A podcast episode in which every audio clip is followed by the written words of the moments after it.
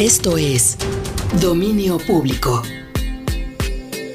Un espacio donde convergen artistas, gestores, críticos y espacios fundamentales en la escena audiovisual en nuestra ciudad.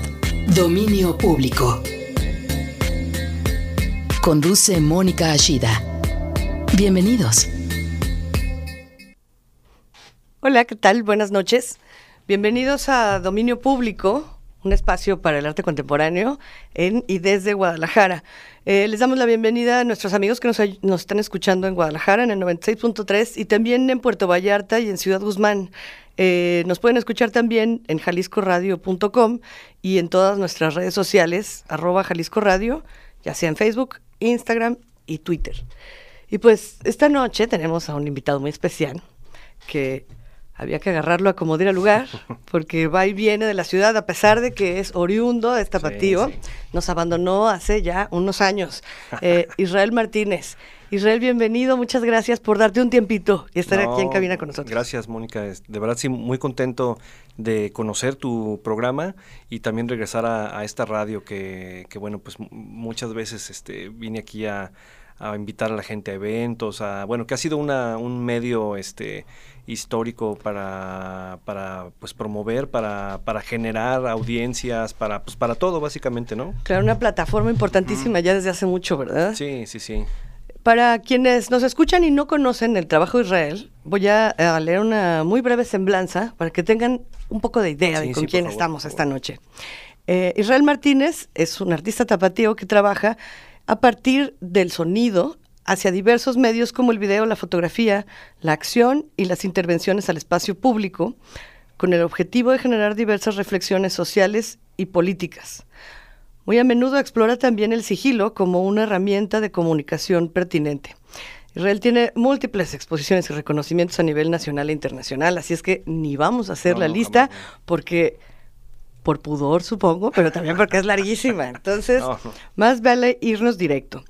Israel, pues me da mucho gusto tenerte, especialmente porque eh, el hablar de arte contemporáneo, de artes visuales en radio parece como un poco absurdo, ¿no? Decir, pero ¿cómo si es algo visual lo vas a poner en radio donde la gente no puede ver nadie? Pero bueno, sabemos que las plataformas contemporáneas nos permiten justamente hablar de muchísimas cosas alrededor sin tener que definir precisamente una imagen o describir puntualmente algo, sino hablar de contenidos, de medios, de plataformas, de intereses. Y bueno, en tu caso particularmente es aún más apropiado en vista de que el sonido es tu punto de partida.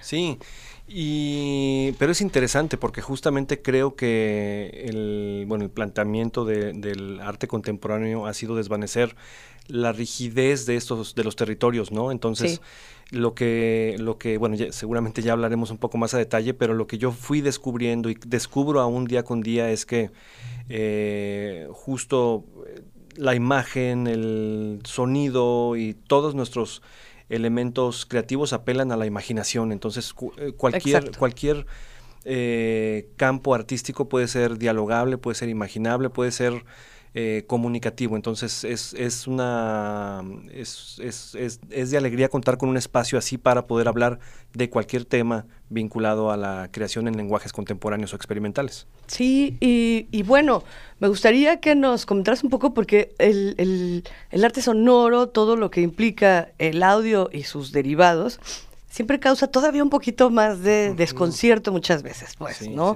Este, lo podemos relacionar a la música, eh, estamos pensando como en atmósferas, en ambientaciones, pero como vamos a ir viendo a través de, de, platicar algunas piezas de, tu trabajo, se verá que, que, es muchísimo más extenso, ¿no? Y que puede involucrar muchas otras herramientas para, para llevarnos a este tipo de procesos.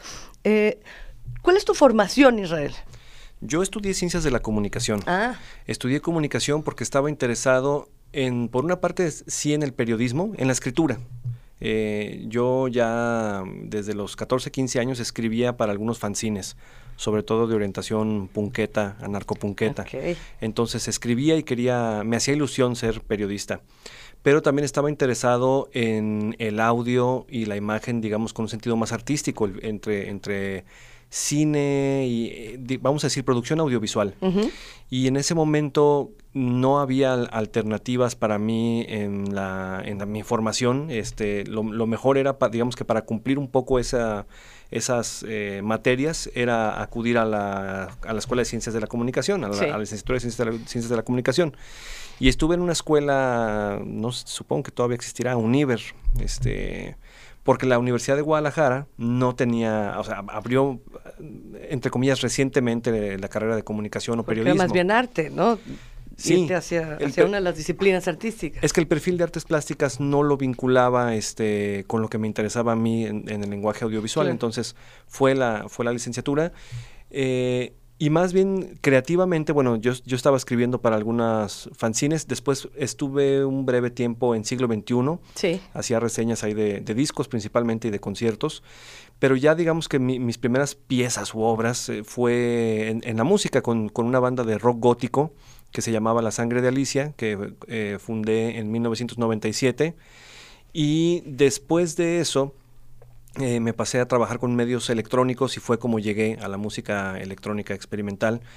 Cofundé con algunos, con mi hermano y con varias personas más, un colectivo que creo fue muy importante a principios de este milenio, que fue Abolipop. Sí, claro. Este, creo que junto con Nopal Beat, eh, pues le dimos otro rostro al. Cambiaron la escena, ¿no? Sí, de, la música. De, sí, era muy conservador y más apegado hacia el rock y, y la guitarra bajo batería y otras estéticas, otras líneas.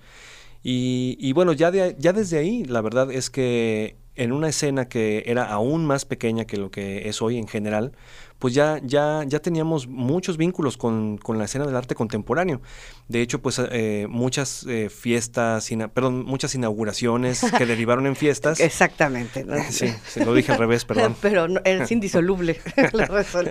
pues ahí, estaban, ahí estaban estas músicas. Entonces, yo siempre lo he visto francamente como una relación muy natural. Tanto que los artistas contemporáneos, curadores, eh, coleccionistas, etcétera, sean melómanos y ahora incluso hagan este discos o, o conciertos y nosotras, nosotros que veníamos de, del campo más musical, pues habernos cruzado completamente con el arte contemporáneo y las artes visuales, porque era, era una, solo era tiempo para que sucediera. Este, la, la, influencia, la relación ahí estaba completamente. Entonces es un poco, digamos, de mi bagaje, no es una, no es una formación académica en sí, creo que fue más bien la, experiencia. Eh, el, conocer a, gente que venía de artes visuales y que yo encontré en el arte contemporáneo un territorio muy abierto en el que justamente puedes conjuntar la música, el periodismo y cualquier elemento, cualquier escuela, cualquier, cualquier ruta pues para, para formar o conformar un proyecto o una pieza. Y por eso me sentí muy muy muy libre identificado y hasta contento pues de experimentar en este campo, ¿no? Exacto, de moverte libremente, ¿no? Por estos campos. Oye, ¿qué te parece, Israel? Hablando que mencionaste, ¿no? Este primer grupo, esta banda que, que formaste por allá en los noventas. Si escuchamos un tema justo de, de, tu banda para darnos idea de qué era en lo que estabas. No, magnífico. En ese momento. Y además, este, sí, porque esta canción que vamos a oír en algún momento este, salió en 1998 en un cassette que se llama como la canción El Teatro de la Vida, de la banda de la Sangre de Alicia, y vinimos a presentarla a esta estación que en ese momento estaba en otro sitio, ah, pero a través de esta estación pusimos este track, entonces... Regresa a casa. Genial. Perfecto, pues vamos a escucharlo entonces.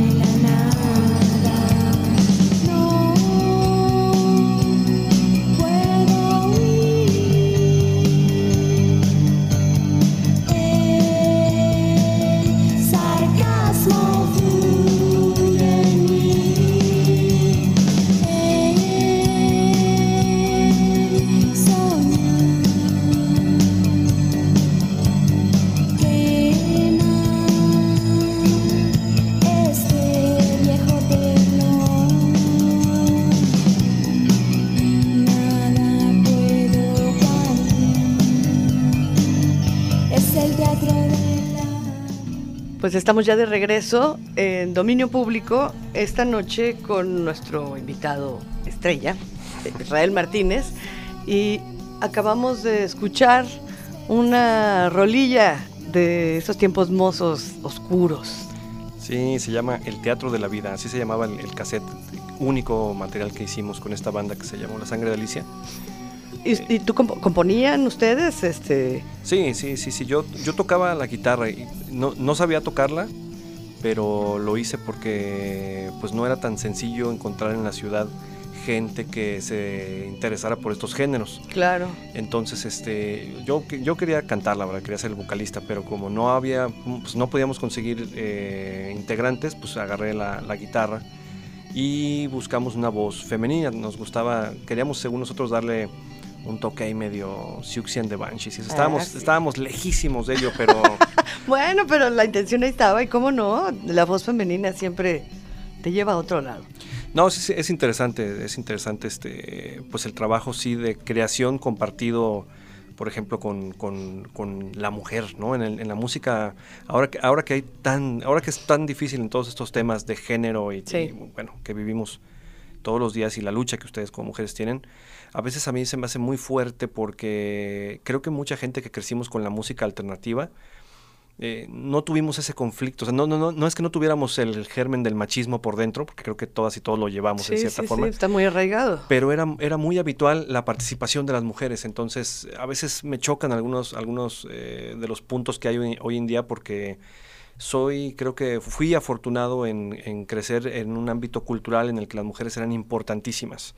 Si bien en cantidad y en otros temas, pues no fue equitativo ni es y probablemente ni, ni, llegaría, ni llegaría a ser. Ojalá que logremos ver que llegue a ser. Exacto.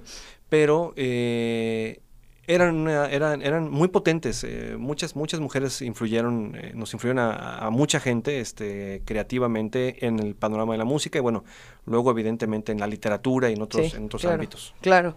Oye Israel, pues vamos a tener que ir a un corte, pero regresando... ¿Te parece si empezamos ya a hablar de las facetas que siguieron? No, sí, sí, esta era la introducción nada más. Exactamente, pues vamos a un corte y regresamos. Estás escuchando Dominio Público. Voces del arte contemporáneo. Historias, procesos y momentos del arte contemporáneo. Dominio Público.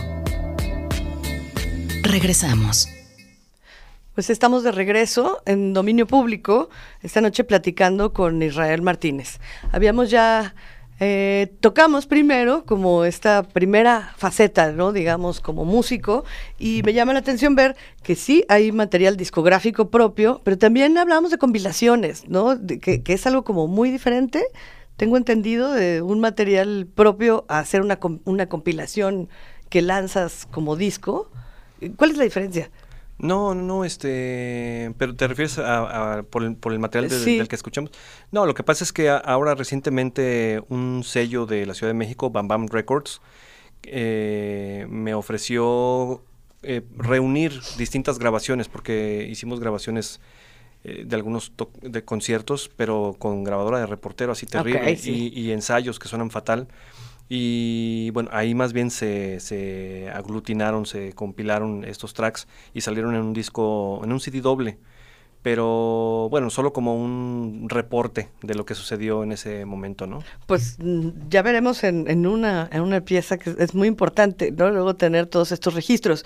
Israel, entonces, empezamos, empieza en la música, pero de ahí tu carrera te lleva a muy distintas plataformas, pues, ¿no? Hablamos de performance, hablamos de acciones, hablamos de video, para pasar a luego algo ya absolutamente visual, ¿no? a fotografías, hasta tapices.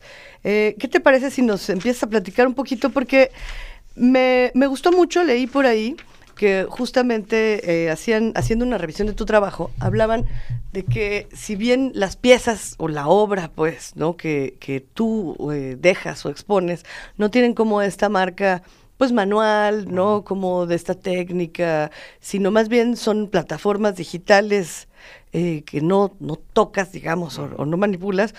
Mucho de lo que está ahí viene justamente de algo sumamente personal, ¿no? Como de experiencias, de, vivencias, de viajes, de encuentros. Y, me, llamó la atención porque viendo como las piezas eh, que están en tu página, pues eh, esta, esta idea romántica de la música, ¿no? Estos momentos como muy juveniles, pues se transforman en, unos escenarios muy críticos, básicamente muy, muy críticos, eh, hacia la sociedad, hacia la política, hacia lo que pasa. O sea, se ve ya como a través de estas plataformas empieza a haber como una madurez y una conciencia muy fuerte, ¿no? Eh, por ejemplo, combinas mucho el texto con el audio.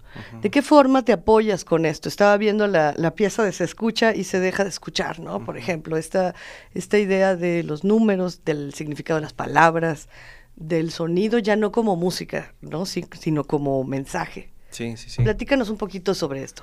Bueno, lo que pasa es que, como decía, esta, esta influencia desde la música, pero luego también con los elementos que están, digamos, alrededor de esta cultura musical, y que, y que después, de hecho, dejas ya de hablar de música y empiezas a hablar de las otras, y me refiero otra vez a la literatura, al cine, eh, a las artes visuales. Creo que, creo que me han dado ciertas, eh, las veo como herramientas para poder eh, potenciar una crítica desde la cual se basan la mayoría de las, de las piezas. Entonces el sonido queda siendo un pretexto. Hace rato estaba en, en, la ESARC compartiendo unas, unas obras en, la clase que da mi hermano y, les decía que ese era como mi credo. El, sonido es el pretexto. Okay. Entonces... Bueno, ¿por qué? Porque creo, creo yo que, que en realidad a través del sonido, de la, de la escucha, podemos eh, conocer básicamente nuestro, nuestro presente este, y, trazar un poco qué es lo que va a suceder. O sea, podemos, tener, podemos evaluar, podemos conocernos como sociedad, como seres humanos, como individuos, a través del sonido. Pero, pero para mí es importante eh, el uso de estos distintos soportes que puedan darle mayor complejidad o, según yo, potencia a lo que quiero expresar en las piezas. Eh, sí vengo de trabajar, empecé trabajando ya, digamos, dentro del arte contemporáneo con puro sonido, pero yo encontré inmediatamente una problemática que pocos de los artistas autonombrados sonoros, yo francamente no me autoetiqueto como artista sonoro. No te consideras. Solo digo que trabajo con el sonido, pero eh, pienso más como un artista audiovisual o simplemente un artista contemporáneo. Sí. Pero yo encontré rápidamente una problemática que sí atendí y que es la espacial. ¿En dónde expones? Cuando sales del formato discográfico, de la, de, la, de la, escucha eh, eh, antes en tu estéreo, ahora en los, en los, en los teléfonos o en las computadoras. Eh, cuando sales de ese formato y sobre todo cuando empiezas a, a, a, exponer, a estar en sitios como galerías, como museos, entra un gran conflicto que es cómo llevo una pieza sonora a, un espacio tridimensional, a un espacio en el que las personas transitan, que están acostumbrados a... Y esperan algo, ¿no? Es decir, un espacio de exhibición, la gente va con una, pues, idea, con, con, esperando encontrar algo. Claro. Y luego, y luego el tiempo, o sea, tienes, tienes la, espera visual objetual eh, y luego la espera en el tiempo, o sea, cuánto tiempo dispone o cuánto tiempo te va a dar una persona para, para conocer tu, tu, trabajo, tu pieza.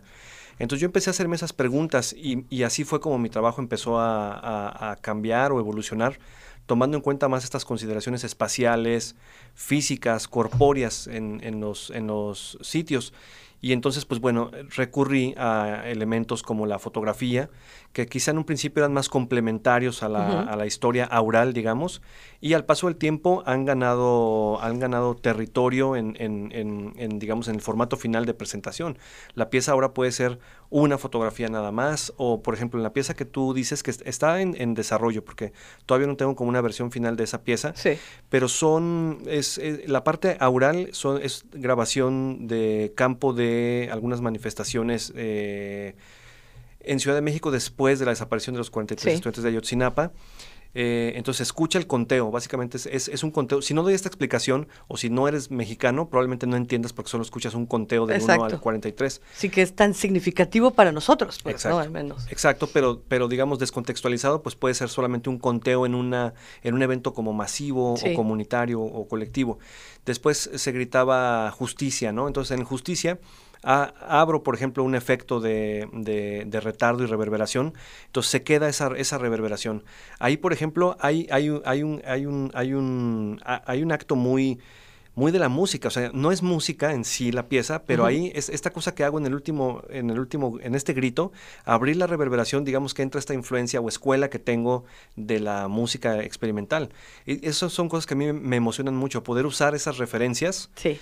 pero sin estar, o sea, no es un concierto, no es un disco, ya, ya están llevadas a otros territorios, pero la, la marca, la influencia, la escuela sigue estando ahí. Claro. Entonces, bueno, se queda ese, ese, ese sonido, va y viene, de repente tiene como ciertas curvaturas en su volumen, casi desaparece, porque según yo estoy haciendo una referencia a cómo justamente nuestras denuncias públicamente, nuestro espíritu colectivo, a veces tiene unos picos altísimos, como cuando, por ejemplo, después de los, del terremoto de hace casi tres, dos años y medio en Ciudad de México, los mexicanos en situaciones de, desastre somos, creo que la sociedad modelo en el mundo. Todo sí, la, respuesta inmediata, ¿no? La solidaridad es total. Sí, sí, se rompen las barreras, eh, por lo menos eh, en un momento, de clase, de género.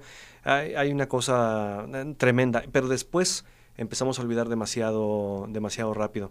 Entonces, eh, la pieza por eso es, eh, es eh, aparece... se escucha y se deja. Aparece, se deja de... O sea, aparece y se desaparece, se escucha, se deja de escuchar, va y viene este, este eco, esta solidaridad, y tiene una parte visual, gráfica, que es con lápiz, con grafito, hasta ahora, después voy a utilizar otros medios, y entonces ir formando una... una escribir esta frase que llegue hasta un punto de saturación y después tener otra vez ciertos vacíos. Y también jugar con la noción que es muy, es, esta, esta noción es muy habitual tanto de las artes plásticas como dentro del sonido, curiosamente, del vacío, ¿no? Este, este, vacío poblado. Es como, es como nuestra noción rulfiana del silencio, este silencio lleno de ruidos. Sí. Entonces, bueno, trato de desplazarme en esos, en esos eh, ahora sí que parajes eh, eh, rulfianos. Eh, pero eh, la pieza esta eh, sí habla directamente de cómo nos volcamos completamente en el apoyo mutuo en México y después nos olvidamos completamente de las cosas elementales de, reciprocidad social. Claro, y, me llama mucho la atención que, que, se hilan, ¿no? Muchas de tus piezas en realidad, a pesar de que sí funcionan individualmente o independientemente, se van hilando. Ahorita hablabas justamente de estos silencios, ¿no? De estos vacíos que se, que se llenan. Y, me lleva a esta otra pieza que me, intrigó muchísimo. Del silencio es más impresionante que la multitud. Justamente de esto que hablas, ¿no? De decir, ¿qué tanto es importante el, el, ruido, digamos, lo que escuchas? ¿O qué tan poderoso puede ser un silencio comunitario, un silencio masivo. Sí, esa pieza que es muy sencilla, es una obra tipográfica eh, que, la, hemos montado solamente una vez. Hablo en plural porque es una colaboración con Emisel Guillén. Eh, ella está a cargo del diseño tipográfico y editorial de mis proyectos. Eh, y la hicimos en Oaxaca, en, un espacio cultural que se llama Nahuiolín. Fue para una exposición pequeña que hice ahí hace año y medio, pero afortunadamente la exposición se fue, pero la fachada se quedó con esta, es un rótulo. Entonces, pues es, muy transitada esta calle donde está Ana Wiolin, entonces muchas personas las, las, pueden, la pueden ver. A mí me fascina esta posibilidad de trabajar en, fachadas. Eh, me gustan mucho los espacios expositivos que no son, o sea, no, no es que no me gusten las salas o los cubos blancos. yo, yo se me hace medio fantoche eso de, ay, odio el cubo blanco. No, a mí me fascina también. Es muy bonito. a mí me fascina también, pero en cuestión, digamos, de generar un puente directo con la audiencia, sobre todo con el público que no entra jamás a museos, menos a galerías privadas, pues son estos, son estos, estos, estos espacios como las fachadas. Y, y la frase básicamente es de, Luis González de Alba, escritor jalisciense, fallecido hace un par de años. Recientemente, sí. Que, bueno, para mí es, muy importante él, además de su escritura, por el simple hecho de haber sido de los pocos jaliscienses que estuvo en el movimiento, en el Consejo General de Huelga en el movimiento de 1968, y esta frase sale básicamente de una respuesta que él da cuando le preguntan sobre la marcha del silencio del 13 de septiembre de 1968, previa a la del 2 de octubre, y dice, el silencio era más impresionante que la multitud. Es un tema que a mí me, gusta, me intriga mucho y estoy tratando de explorar, rompiendo eh, el, el carácter binario del ruido y el silencio. Parto de dos, de dos eh, autores. Bueno, evidentemente el artista aural y literario y visual John Cage. sí, y todo, y te vas con la lista. Sí, sí, sí. Pero un poco le doy más prioridad a, a nuestro, a nuestro John, a Juan Rulfo. Porque, de hecho, incluso si lo vemos eh, en temporalidad, cuando, cuando Cage pone de manifiesto el, asunto de, que el silencio no existe, claramente es 1952 con su pieza 433. Sí. Rulfo desde 1946-47 ya estaba publicando sus cuentos que después van a formar parte de la, hablando de compilaciones, eh, del Llano en Llamas. El Llano Llamas creo que sale en 1953, pero desde el 46 Rulfo ya está en sus textos hablando de los ruidos que habitan en el silencio. Entonces es muy interesante cómo ellos dos han, roto ese carácter binario. de la inexpresividad, eh, la represión, quiero, quiero referirme en términos sonoros. Sí. La rompen por completo. Entonces hago una liga final con textos recientes de Paul B. Preciado, que hasta hace poco firmaba los libros como Beatriz Preciado, y que es muy importante eh, los textos que está haciendo, rompiendo justamente. Eh, eh, él dice que gran parte de la culpa de que, de que pues básicamente el planeta esté así es nuestro, nuestro pensamiento binario, que no podemos romper un montón de cosas que están ahí estorbando nada más, son caducas, son arcaicas, eh, pensar siempre justamente hombre, mujer, bueno, malo. Sí, opuestos. Exacto, Mónica. Si lo pensamos incluso en, los, en, las, en las alternativas eh, económicas o políticas, es la verdad es patético que no pueda existir algo que no sea capitalismo o comunismo. comunismo sí. por Dios, o sea, es, terrible que no, no, podamos eh, ni siquiera olfatear nuevas alternativas no sé si decir las sistémicas, pero bueno, eh, alternativas reales, no nada más utopías. Entonces, creo que el, estudio, la reflexión o el juego entre el ruido y el silencio permite, eh, por lo menos mentalmente, creativamente, imaginativamente, romper ese, carácter binario y, eh, y, también poner de manifiesto algo que sí creo que es, es muy necesario hoy en día si bien la rabia y el grito es, es elemental y más bajo las situaciones que estamos viendo hoy en día. necesario, ¿no? Sí, muchas veces necesario. Totalmente. El gran problema, creo, Mónica, es que si no hay alguien que escuche del otro lado, entonces son, son simplemente, digamos, vamos a ir, otra vez gritos y al vacío. Entonces vamos, ya vamos incluso aquí como repitiendo ciertas nociones. Claro, claro. Entonces creo que sí es importante el, abrir unos los espacios digamos que sí son de escucha, pero la escucha también en un sentido eh, metafórico o más bien alusivo a otras, a otras características, no, a otras actitudes. O sea, sí necesitamos escuchar, sí necesitamos espacios de sigilo, me gusta más entonces llamarle sigilo que silencio, para poder absorber lo que nos quiere decir la otra persona. Y cuando nosotros creamos que sí tenemos algo que aportar, entonces abrir la boca o abrir la red social y disparar, porque lo que está sucediendo es que por ejemplo, mucha gente cree que no hay avances en las cosas eh, y no creer, más bien creer eso, creer que no estamos generando ciertos cambios, es un poco no darnos el crédito de la lucha que todas y todos estamos haciendo. Entonces, no podemos, lo, lo, que, lo que los sistemas económicos y políticos ahora quieren es que nos hagamos pedazos entre nosotras y nosotros mismos. Bueno, eso desde siempre. Eh, eh, sí, es lo mejor. Pero, pero quiero decir que nosotros mismos desacreditemos, que yo te desacredite a ti, lo que tú haces no es suficiente, es el primer paso para, para darle sentido a lo que nos están proponiendo, que es llevarnos a ningún sitio, ¿no? Claro, claro. Oye, Israel, ¿te parece si escuchamos otro corte musical? Sí, vamos a escuchar algo, si gustan, muy breve. Es este una pieza que se llama Anda. Eh, esto ya es muy distinto a, lo que escuchamos al inicio. Es una obra del 2011 y es solamente una grabación de campo. En realidad va a tener como muchas variaciones, pero no es más que apretarle record a un dispositivo de grabación. Y ahorita que regresamos le digo que grabé. Exacto. Pues vamos a escucharlo entonces. Regresamos.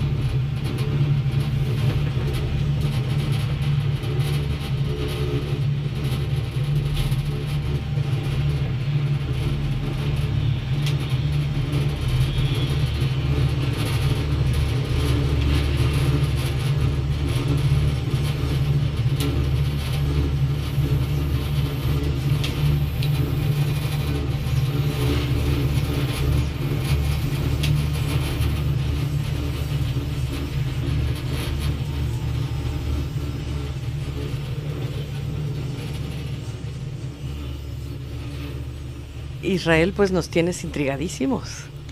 No, no, no idea de, de qué es. Pues, eh, digo, me, me, suena a movimiento, por supuesto, a vibraciones, pero no sé si es algo que va en camino, si es un tren, si es una mezcladora, no, tengo ni idea. no, ya casi, ya casi diste, sí, es un teleférico. Ah, un teleférico. No, bueno, eh, sí estaba complicado. Estaba complicado, pero casi estabas, estabas muy cerca. Es el teleférico de Tasco, Guerrero. Eh, es una grabación, no tiene, no tiene edición, no tiene nada, es, es tal cual como, como se capturó en, dentro de la, cabina. Dentro de la cabina eh, iba yo solo, entonces iba, iba moviendo la grabadora por, por, por, distintas, bueno, pero no era muy grande, entonces digamos por distintas áreas este, de, de la cabina y por eso tienes, es como, tiene, capturó mucho cuerpo de, de, y luego de repente se escucha como una música de fondo.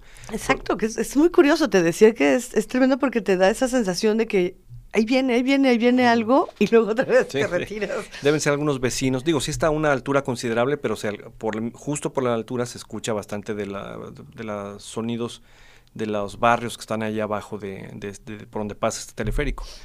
Este, ¿Y qué haces con este material? Porque eh, veo que es estamos hablando de un CD.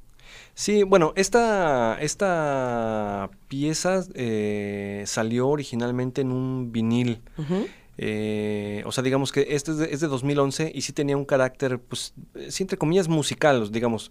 Eh, a veces hacía piezas eh, con grabaciones de campo, como sin pensar realmente hacia dónde iban, porque a veces ese material puede servir, por ejemplo, para algo como escénico, performático, pero a veces también por sí mismo puede funcionar para algo más discográfico. Entonces, salió primero en un vinil y, ahora en, en, un CD, pero es una obra, digamos, eh, otra vez meramente sonora. Como, sonora, sí, sí. Ahora, aquí entra algo muy complejo. O sea, quienes, quienes están adentro de los lenguajes ah, sonoros y contemporáneos puede decir, bueno, tiene algo de escultórico, pero no escultórico en el sentido... Del, volumen, de la materialidad. Lo, pues, matérico, sí, ¿no? Sino más bien este, cómo en el poder imaginativo aural puedes ir pensando justamente en una escultura o algo arquitectónico o, en fin, ir derivando en otros territorios que no necesariamente sean o no únicamente sean el sonoro, ¿no? Claro, pues eh, vamos a ir a otro corte, pero regresando hay varios temas que, tenemos que tratar y que, se nos está yendo muy rápido el tiempo, pero regresamos. Sí.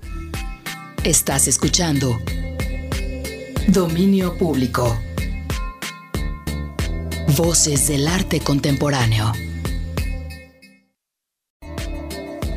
Las voces del arte contemporáneo suenan aquí. Dominio público. Volvemos. Pues estamos ya de regreso con Israel Martínez que nos está platicando esta noche sobre muchas cosas, sobre el sonido, sobre la crítica, sobre la sociedad, sobre un montón de temas.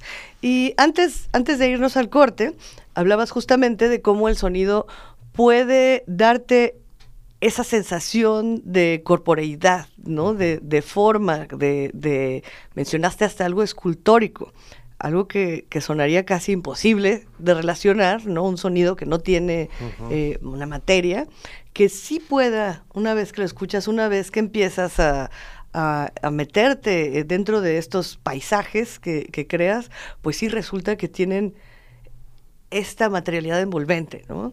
Sí. Y fíjate que, pasando a esto, hay otra, otra serie de piezas que, me gustaría que nos platicaras, porque involucran a dos cosas que hemos ya hablado, que es la palabra, la literatura, el sonido también, el silencio, a través de una máquina de escribir.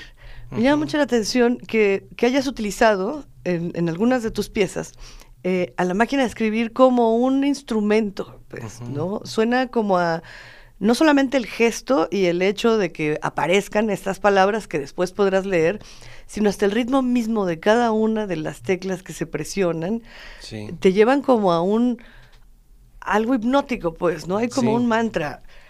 Sí, comencé una serie que se llama Rumores, eh, creo que creo que 2014, y empecé a hacer como dibujos mecanográficos, eh, la verdad totalmente influenciado por el, eh, la poesía concreta. Eh, y, también era... Esto, esto creo que se dio una pieza de rumores y otra que se llama Imagen Pública. En Imagen Pública grabé 666 cassettes tomando música de fuentes de internet. Es decir, llevaba el proceso inverso que hemos tenido en los últimos años de digitalizar y de mandar todo a la nube sin tener control de ello. Y yo más bien me robaba eh, 666 horas de compañías eh, que justamente pues juegan con nuestros datos y nuestro uso de Internet. Pero, perdón por ligarlo con esa obra, lo que sucede pues es... Tiene mucho que ver, ¿no?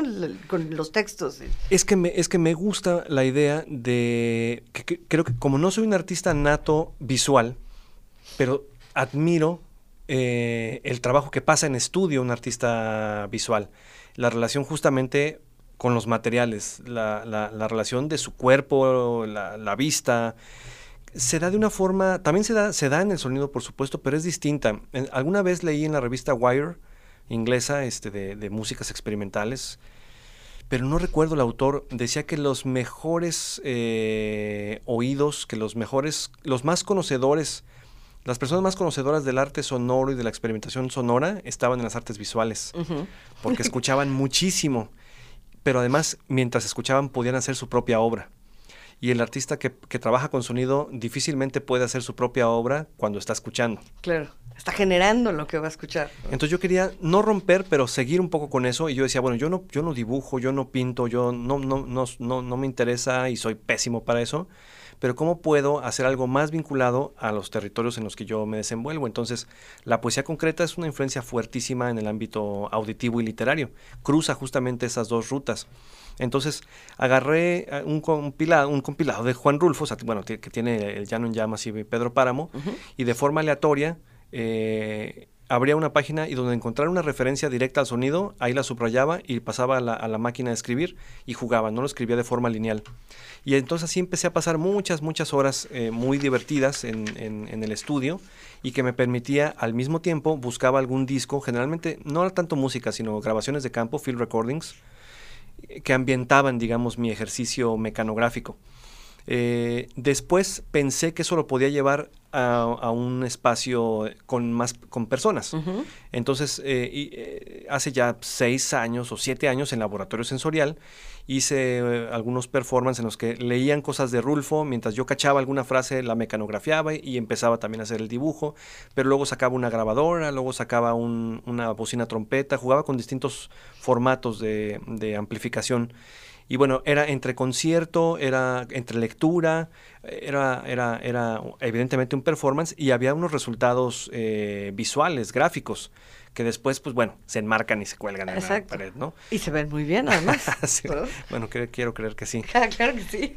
Eh, bueno, para mí era un proceso muy rico en el sentido del de, uso de herramientas y para internarme en la literatura y en algo que a mí me fascinaba en la secundaria, que eran las clases de mecanografía. Oye, además, el involucramiento de la gente, ¿no? Es decir, el performance y la acción eh, se desarrollan ante público, pues. No es nada más ya que cuelgues unas piezas, que pongas un, audio, que hagas algo, sino que efectivamente estás rodeado de público. Sí, sí, sí. Eh, ¿Invitas a la gente a participar o, siempre es contemplativo tú? No, en esos performances sí eran, sí eran, eh, la gente participaba. De hecho, después lo hicimos en Plaza de Armas eh, y toda persona que se acercaba podía, bueno, le pedía yo que me leyera a Rulfo y se ponía, se ponían a leer. Y luego yo, yo hice, bueno, antes de enmarcar, hice fotocopias de cada una de las resultantes y les regalaba a las personas un kit de se llevaban sus, sus 15 o hasta fomento la lectura estás diciendo se llevaban sus 15 o 18 fotocopias eh, rulfianas este entonces, eh, para mí es importante eso, porque aunque no está en todos mis proyectos y en todas mis obras, sí en algunas de estas, y es que tengan dos, dos lecturas, así le llamo yo. Eh, o, bueno, sí, dos, dos acercamientos. Uno para un público especializado, que somos nosotras y nosotros que, que hemos crecido con los lenguajes contemporáneos, pero otras para llegar a cualquier persona. Y esto siempre, cuando he ido a, algunos foros o espacios, por ejemplo, en, Alemania, es algo que no entienden mucho, porque mucha gente llega ahora y ya las plataformas ya están hechas.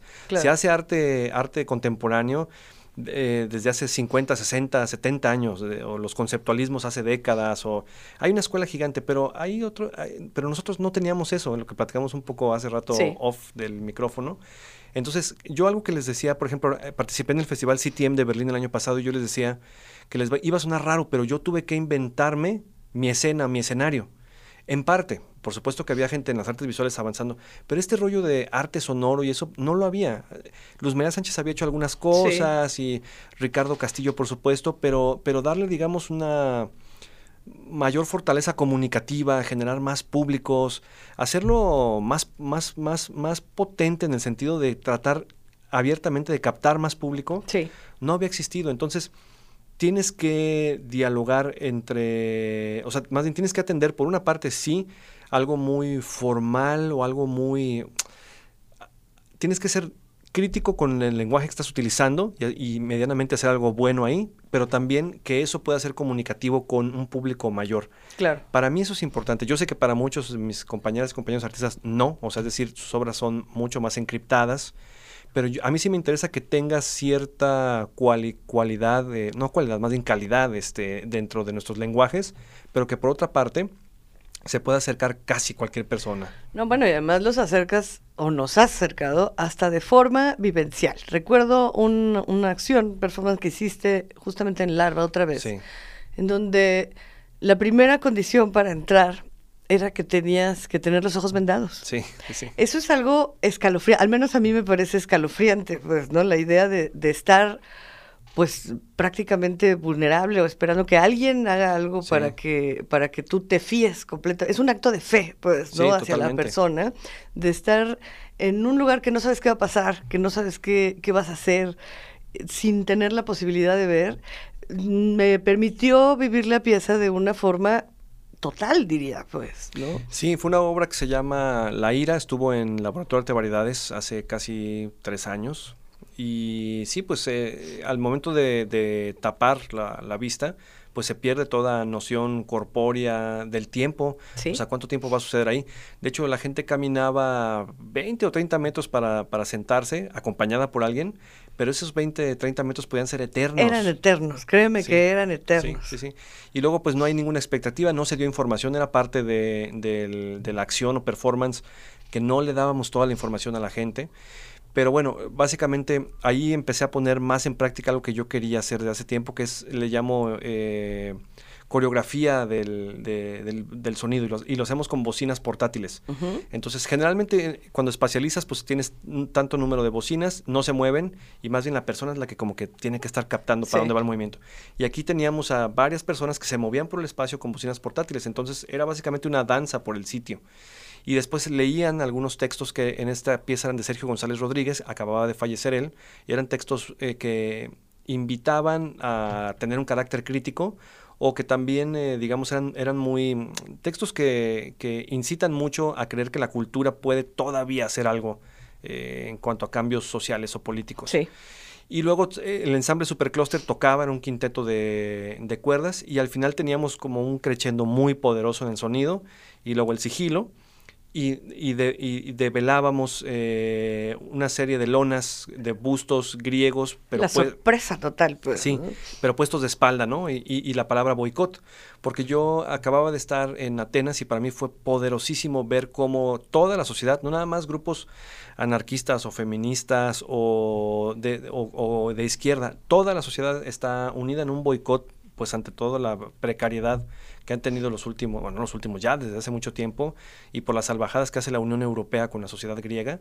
Entonces, para mí fue muy inspirador ver que la gente se podía unir en la batalla, no nada más con la que, con la que encuentras eh, ciertas... Eh, ¿cómo se dice? Afinidad. exacto, afinidades, intereses, sino con cualquier persona. Sí. Y entonces por eso puse los, los, los, los, bustos griegos, pero dando la espalda, porque además, obviamente, de Grecia lo más importante económicamente es su turismo. Sí. Pero ¿qué sucede si lo pones a dar, a dar la espalda, no?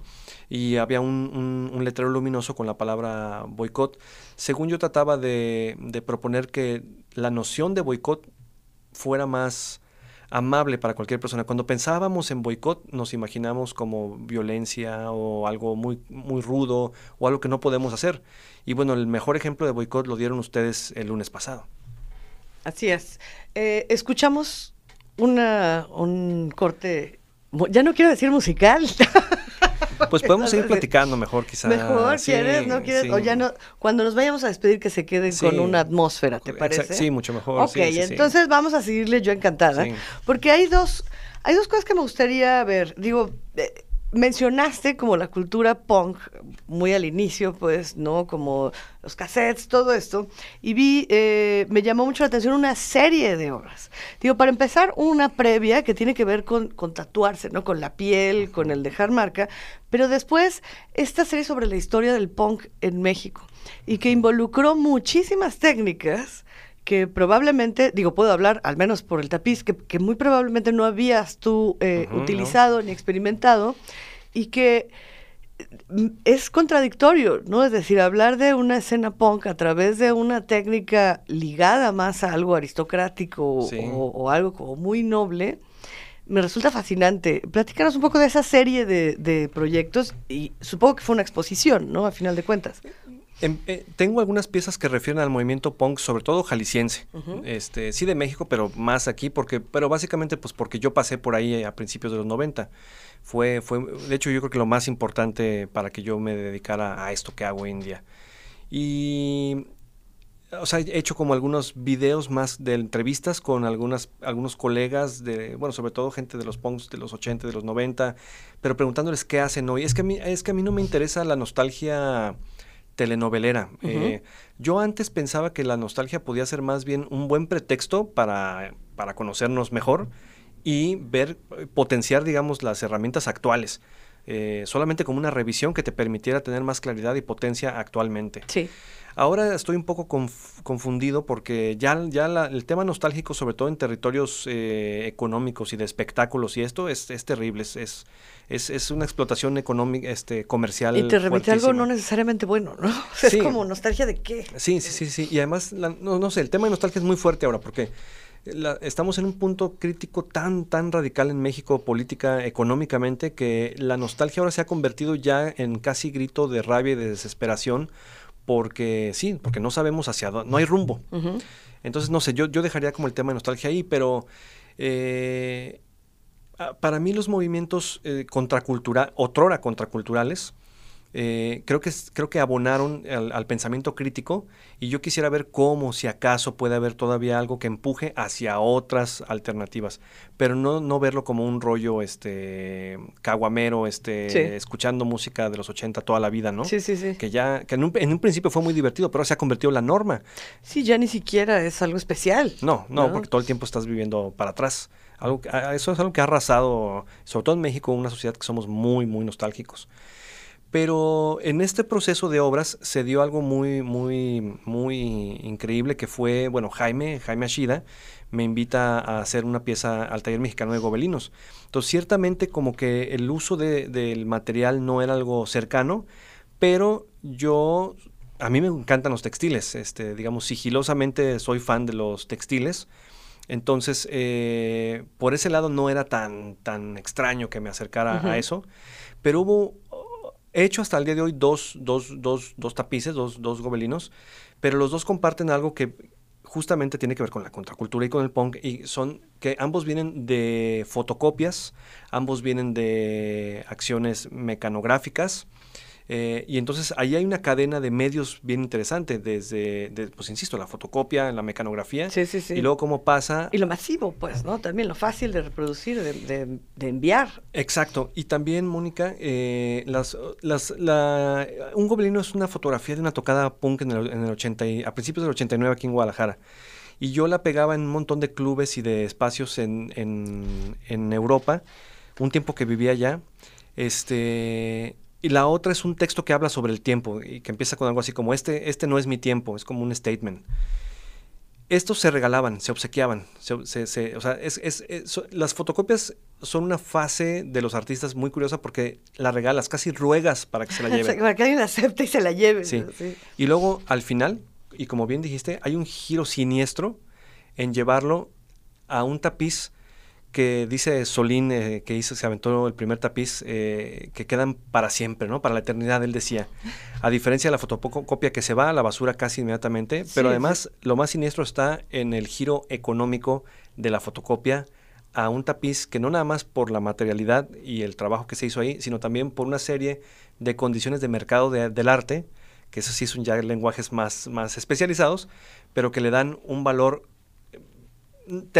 o sea, que no tiene ya vínculo con la fotocopia original. Claro. Entonces, a mí lo que me gusta es que eh, hay que tratar de ser lo menos ingenuo posibles y entender y jugar también con esas cosas.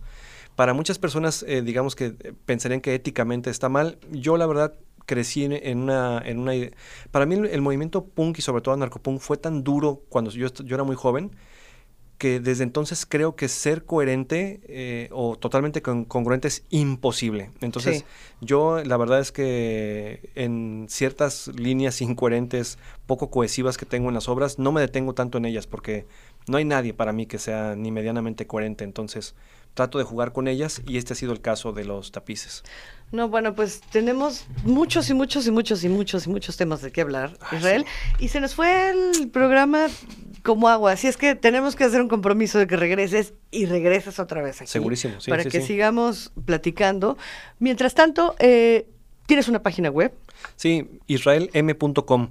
Eh, les, invito a visitarla. Para que puedan profundizar un poco más, nos quedamos ahorita con muchos, muchas cosas que podrían haberse eh, platicado, pero que sirva de probadita. No, por favor, porque eh, la acabamos de actualizar. Emisel Guillén se aventó una super edición este, de la página, entonces pueden entrar, hay información e imágenes de un montón de proyectos, links para sonido, entonces si les interesa, invitadísimos a visitar israelm.com. Y Israel, muchísimas gracias. No, a ti. Eh, ¿Queda este compromiso? Tienes que regresar. ya está. Eh, muchísimas gracias a Gustavo Zapata que nos estuvo ayudando hoy en los controles técnicos. Muchas gracias y hasta la próxima. Hasta luego. Por hoy fue todo en Dominio Público. Te esperamos el próximo viernes en punto de las 9 de la noche para seguir explorando la historia, procesos y momentos del arte contemporáneo. Hasta entonces, aquí, en el 96.3 FM de JB, Jalisco Radio.